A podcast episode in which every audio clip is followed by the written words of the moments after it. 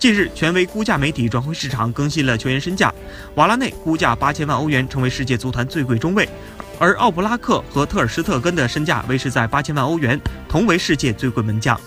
中场方面，德布劳内、库蒂尼奥、坎特和阿里的身价均超过一亿欧元，丁丁以一点五亿欧元强势领跑。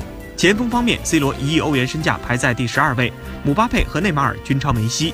姆巴佩更是成为转会市场首位两亿欧元级球星。可以看到，世界杯后身价飞涨的姆巴佩，估价已上升到两亿欧元。即便是梅西、C 罗生涯巅峰期，也未能完成如此壮举。姆巴佩才二十岁，只可叹后生可畏啊！